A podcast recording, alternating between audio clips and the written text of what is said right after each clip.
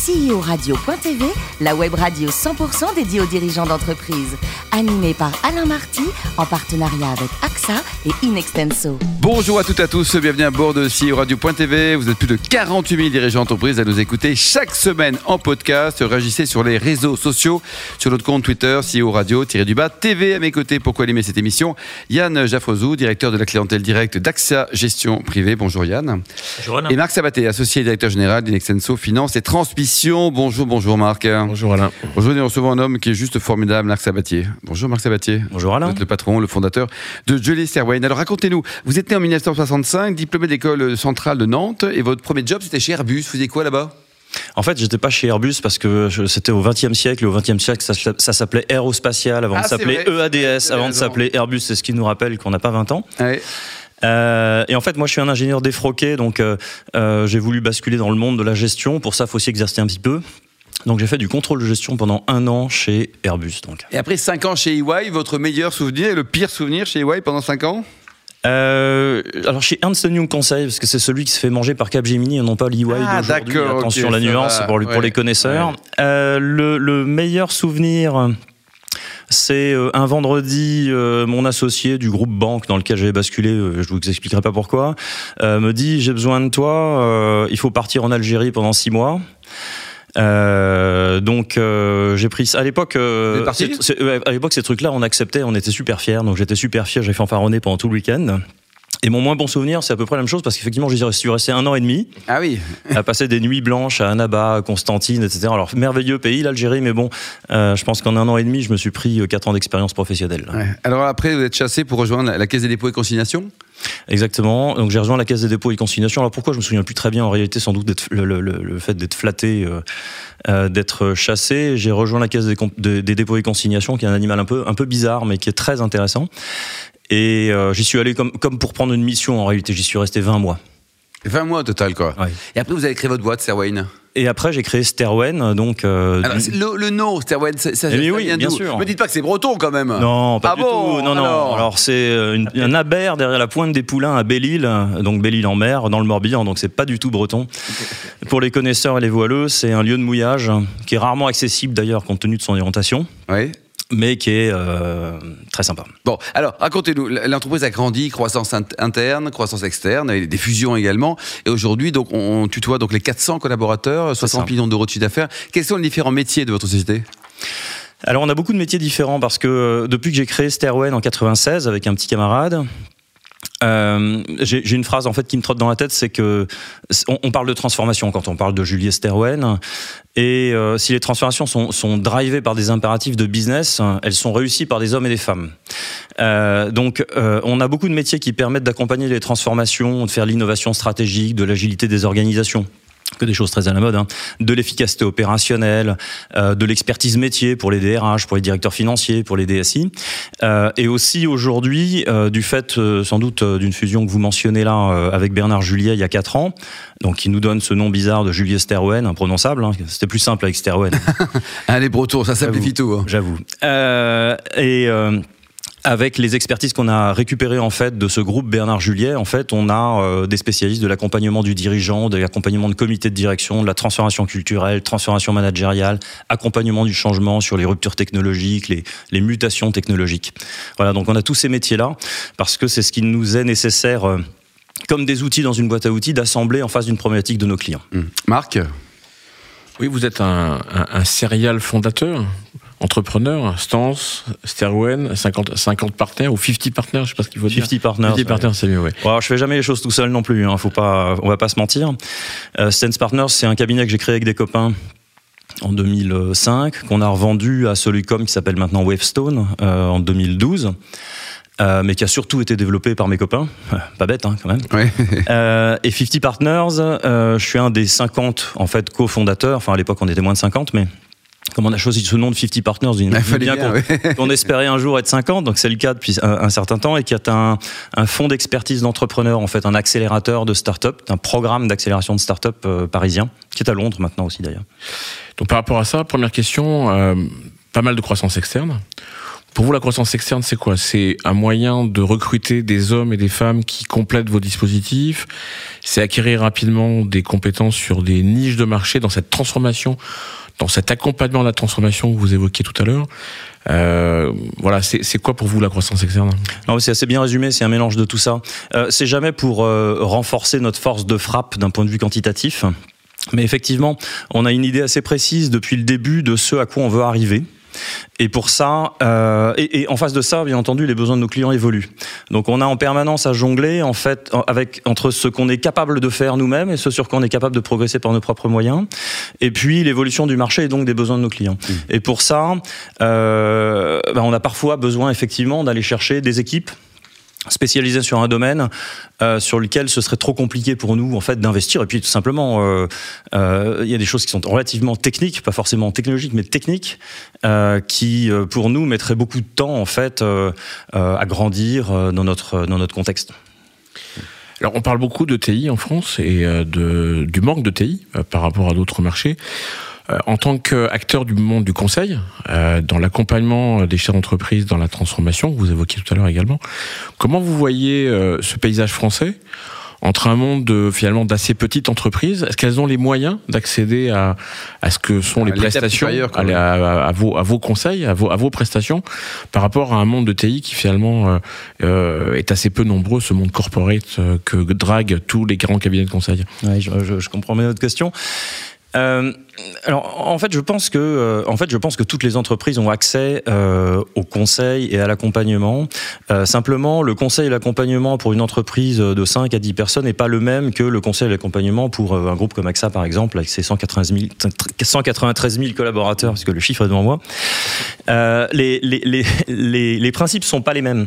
Et je pense que localement, euh, des consultants, des, des, des groupes d'experts comptables et conseils, etc., peuvent accompagner des entreprises de taille, euh, euh de petite taille, enfin des PME ou des TPME. Donc je pense que ce marché, il est ouvert à tout le monde, et je pense que tout le monde en a besoin, pour être franc.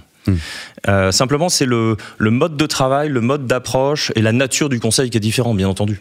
Mais est-ce que vous voyez les chefs d'entreprise, euh, de PME, euh, être en mesure d'accepter cette transformation? On voit, Moi, je vois beaucoup de blocages chez beaucoup de chefs d'entreprise qui n'acceptent pas en fait d'être conseillés, qui trouvent que ça coûte cher, ça, ça, ça rapporte rien. Et ça sert à rien en plus. Hein. Oui, en plus.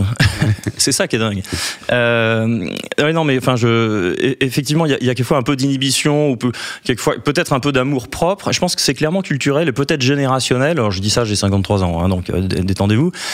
euh, parce que euh, ce qu'on voit aussi, c'est que, euh, enfin moi qui ai pas mal le pied dans les startups, hein, j'en accompagne 25, j'en investi dans 30, etc. Donc avez mis de l'argent dans 30 startups? Ouais, ouais. ouais. Et euh, pourquoi? Parce que je veux avoir le pied aussi dans ces entreprises qui se créent. Aujourd'hui, les, jeunes qui créent des startups, et les moins jeunes d'ailleurs, euh, qui créent des startups, ont une particularité de ce point de vue-là, c'est qu'elles s'abreuvent, euh, elles écoutent énormément d'autres. Le mot de mentor n'existait pas.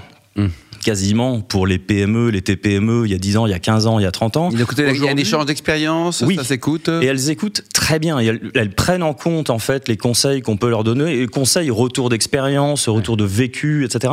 Donc je pense que c'est vraiment un changement culturel. Les gens se mettent à écouter l'extérieur.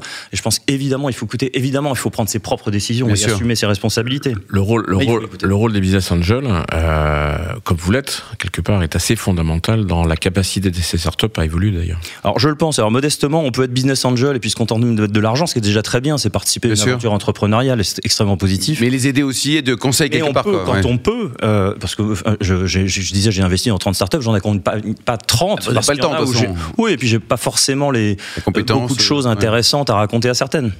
Mais quand on peut les accompagner en plus, effectivement, on se sent encore plus participer à ce projet. Et, euh, et elles écoutent, sincèrement. Donc je pense que ce, ce, ça va progresser de ce point de vue-là, et je pense que c'est très positif. Mmh. Yann?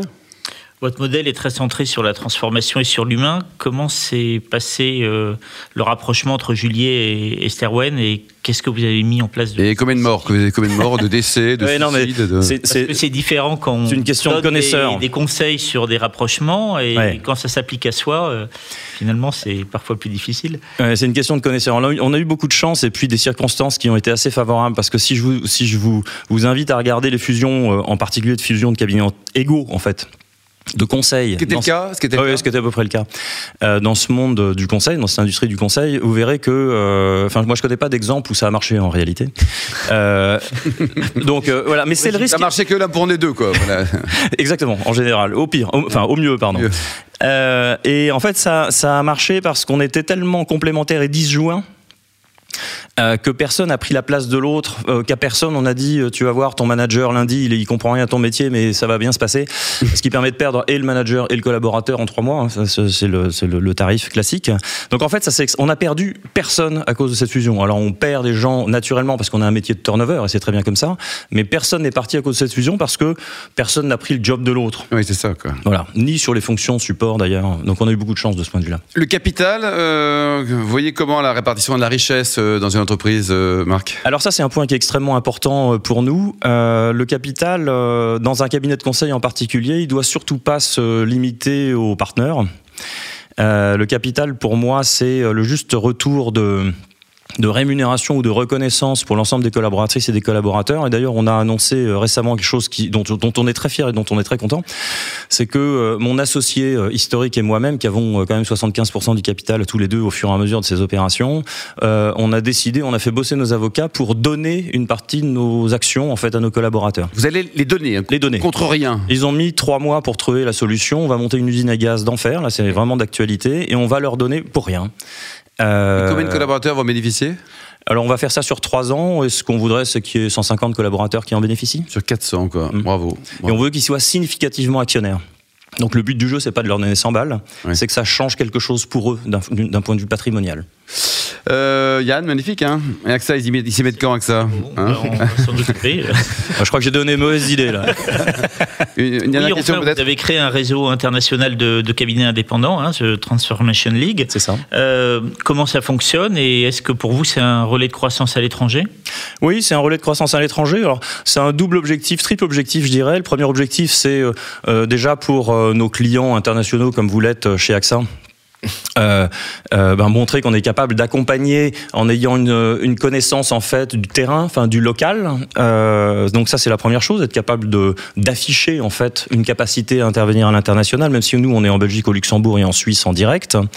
Euh, la seconde chose c'est pour nos collaborateurs.